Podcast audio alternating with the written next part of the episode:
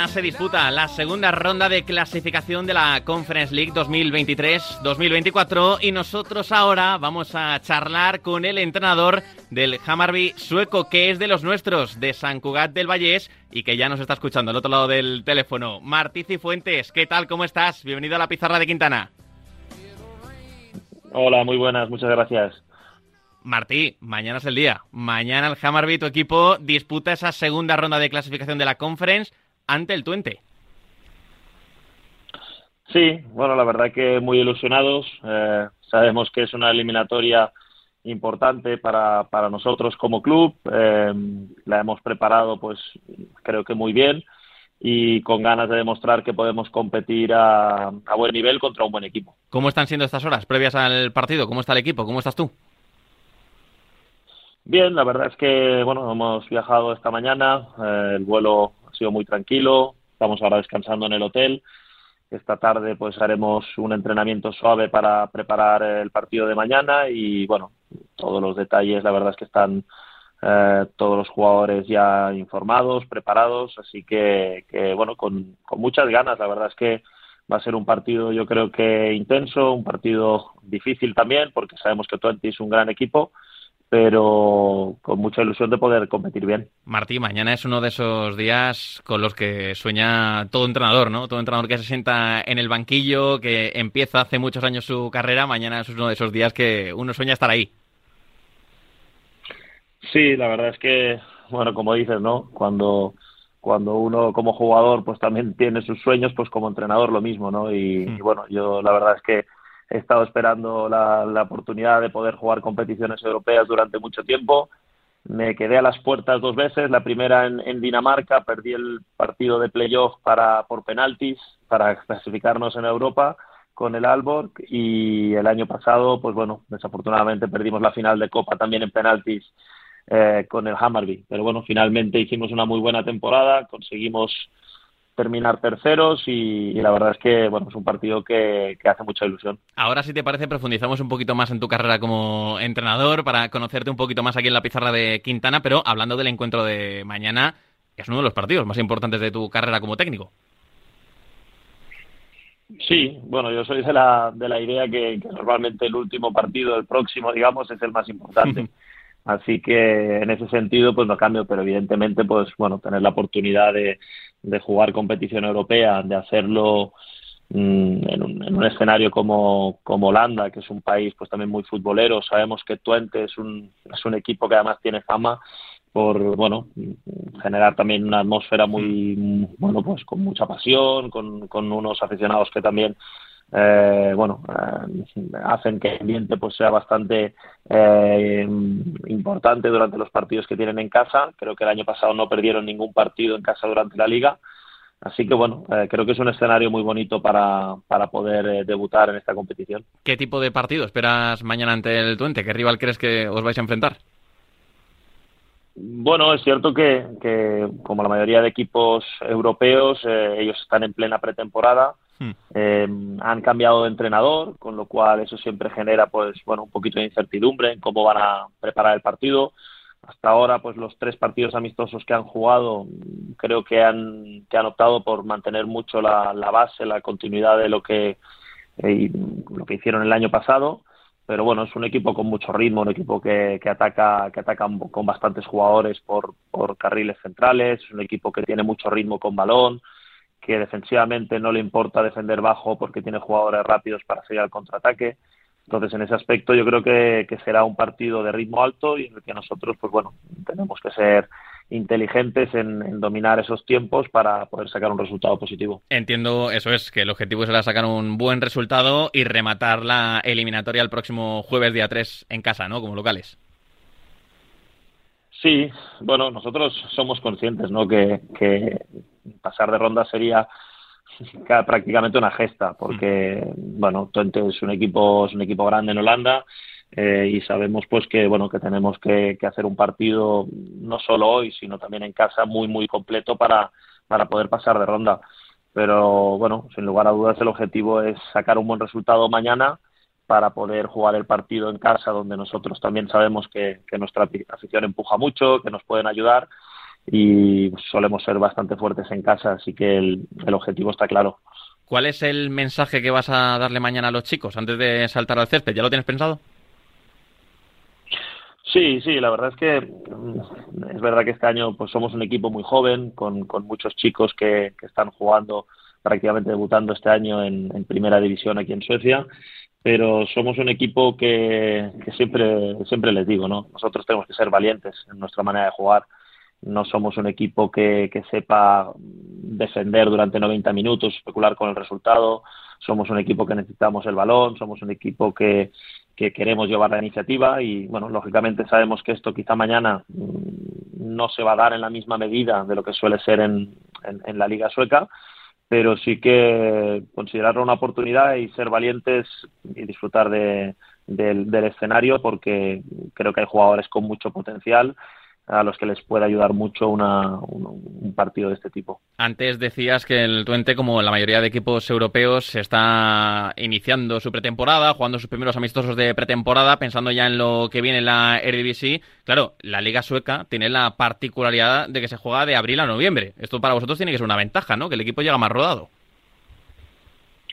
Sí, yo creo que es una de las poquitas ventajas que tenemos hmm. en estas primeras rondas, ¿no? Primeras eliminatorias porque, porque bueno, es verdad que venimos más rodados. Eh, luego la dificultad viene que, que si consiguiéramos, ojalá, pues meternos en la fase de grupos, luego ahí nos pillaría seguramente pues claro. eh, cuando termina ya nuestra competición, en nuestra pretemporada, pero sí es el funcionamiento de la liga de la liga sueca y de la liga noruega, donde normalmente por tema de climatología, pues eh, se hace imposible jugar en enero, en febrero por aquí. Y esta clasificación de la Conference, del partido de mañana que estamos hablando, Martí, es fruto de tu gran trabajo la temporada pasada, ¿eh? que tienes que estar muy orgulloso de colocar al equipo tercero en la Liga Sueca, finalista de Copa, donde acabáis cayendo en los penaltis ante el Malmo.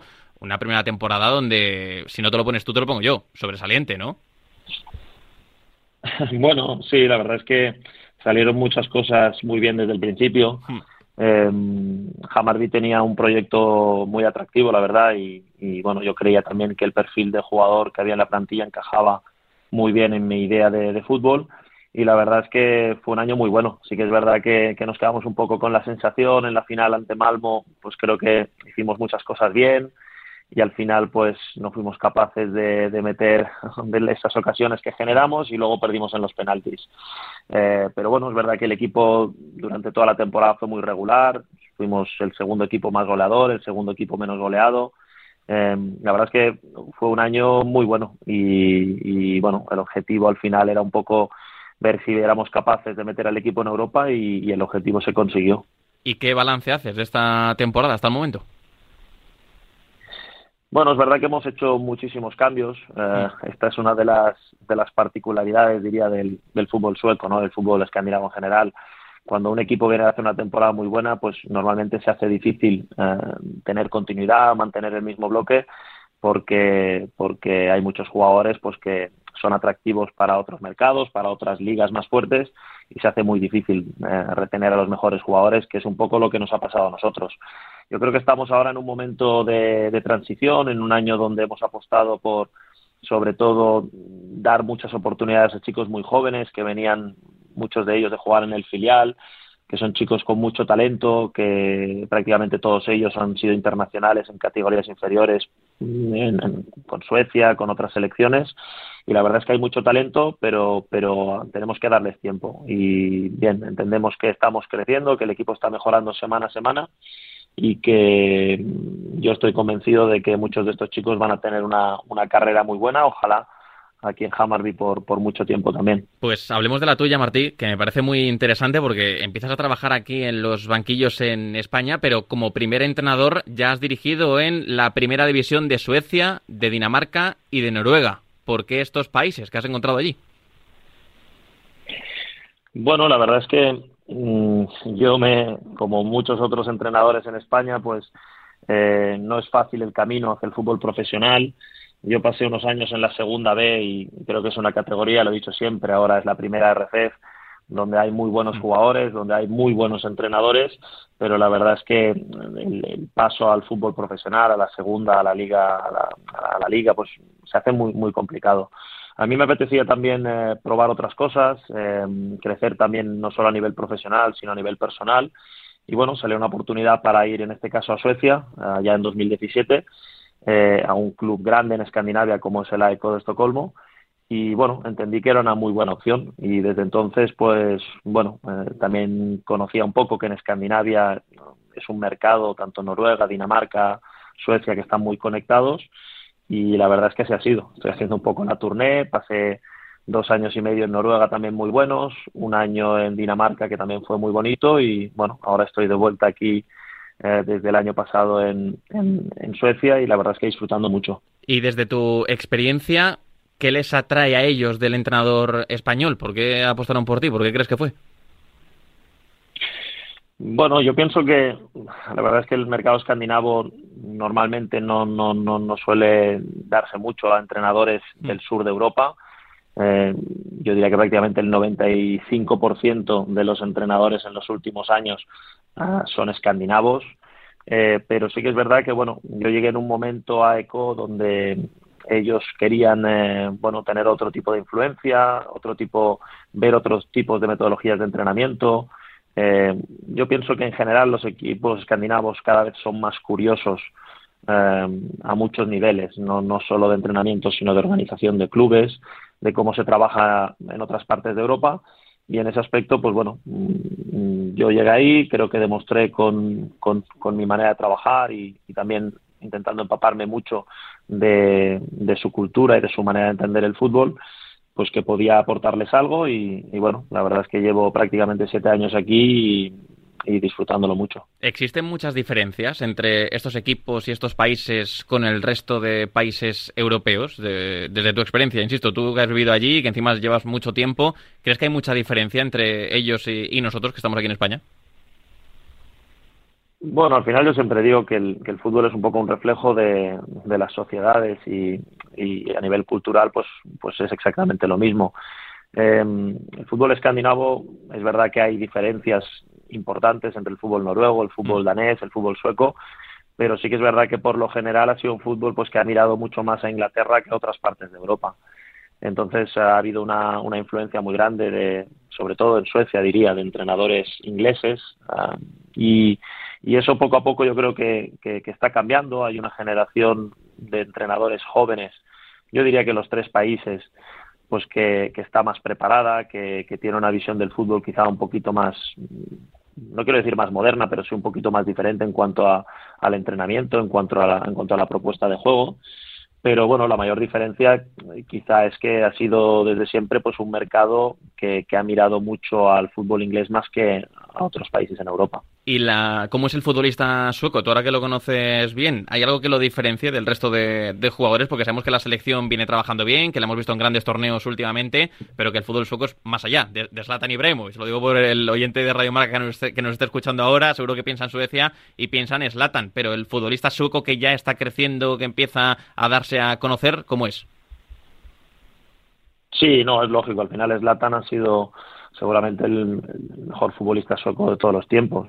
Pero es verdad que, que, Suecia siempre ha tenido, yo diría que muy buenos jugadores a nivel europeo desde hace muchísimos años. Y, y ahora, pues es verdad que, que, viene una generación de jugadores relativamente jóvenes, como Alexander Isak, como Dejan Kulusevski, eh, otros que quizá ya llevan más tiempo en, en la selección, como Forsberg, como Lindelof pero es un, es una, un equipo que no hay duda que, que, hay talento. En general, el futbolista sueco, yo he tenido, he tenido muy buena experiencia con ellos porque la verdad es que están muy abiertos a, aprender, son jugadores muy profesionales en el sentido de que se cuidan mucho y viven mucho por, por la profesión. Y, y, bueno, sí que es verdad que, que a veces el, el, cambio grande para ellos es a nivel eh, bueno cultural, lo que implica jugar en, ligas, por ejemplo, como las del sur de Europa o, ligas pues donde quizá la presión para el futbolista pues es mucho más grande que no lo que es en Escandinavia, pues esa es la parte un poco que, que, marca la diferencia entre los que realmente consiguen eh, triunfar y los que no. Pero hay jugadores de buen nivel, hay jugadores que realmente podrían jugar en muchas ligas europeas y, la verdad es que es una competición bonita la primera división de Suecia, también por la atmósfera que hay en los estadios. Eh, es un lujo, es un lujo vivir lo que vivimos aquí en, un, en una liga que al final no, es de primer nivel, pero sí que es verdad que también pues eh, las aficiones acompañan mucho. Martí, escuchándote y sabiendo lo que vas a afrontar mañana en ese partido de, la clasificación, de la segunda ronda de clasificación de la Conference, lo que está bastante claro es que el fútbol no regala nada y que creo que tienes que estar bastante orgulloso de todo lo que estás consiguiendo. Sí, bueno, la verdad es que yo siempre valoro las experiencias pues como oportunidades para, para seguir mejorando. Eh, si me hubieran preguntado cuando yo estaba entrenando en Segunda B hace 10 años que, que, iba a pasar como mínimo siete aquí en Escandinavia, pues, pues seguramente no me lo iba a creer, ¿no? Pero bueno, el fútbol te lleva a sitios, a lugares que no esperas y yo intento disfrutar al máximo de, cada momento. De momento pienso que me está ayudando mucho todas estas experiencias en diferentes países, diferentes ligas, para mejorar como entrenador, que también es, es un objetivo, un objetivo claro cuando, cuando vine aquí. Y, y, bueno, a seguir intentar haciendo el mejor papel que podamos y, y, disfrutar del trayecto, porque al final nunca sabes dónde te va a llevar el fútbol. Pues Martí, ya la última. ¿Te gustaría regresar algún día a España? ¿Es algo que te marcas como un objetivo en el futuro? Bueno, estoy contento, la verdad, en Hammarby. Me queda aún un año y medio de contrato y me consta que, bueno, tanto el club como, como la gente aquí en Estocolmo pues están contentos con, con nuestro trabajo y, y, la verdad es que no tengo ninguna prisa por, por salir de Hammarby. A partir de ahí, pues bueno, evidentemente el fútbol español pues siempre es uno de los mejores del mundo y, claro que, que, podría ser una oportunidad en el futuro, pero de momento estoy muy centrado en, en intentar hacer un buen papel aquí y, y, a ver si somos capaces de, de pasar en Europa, que sería, que sería una experiencia muy bonita. Pues de momento, Martí Cifuentes, te seguimos en el Hammarby. Mucha suerte para el partido de mañana y ojalá lleguen más partidos así en el futuro. Seguro que sí, que insisto, tienes que estar muy orgulloso de todo lo que estás consiguiendo. Un fuerte abrazo, Martí, y gracias por estar esta tarde en la pizarra de Quintana. Muchas gracias, un abrazo a todos.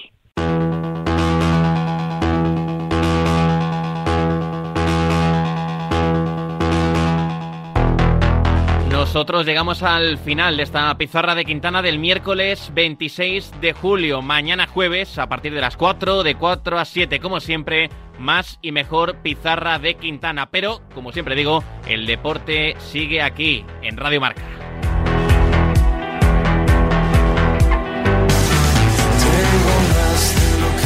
ser que lo que he conseguido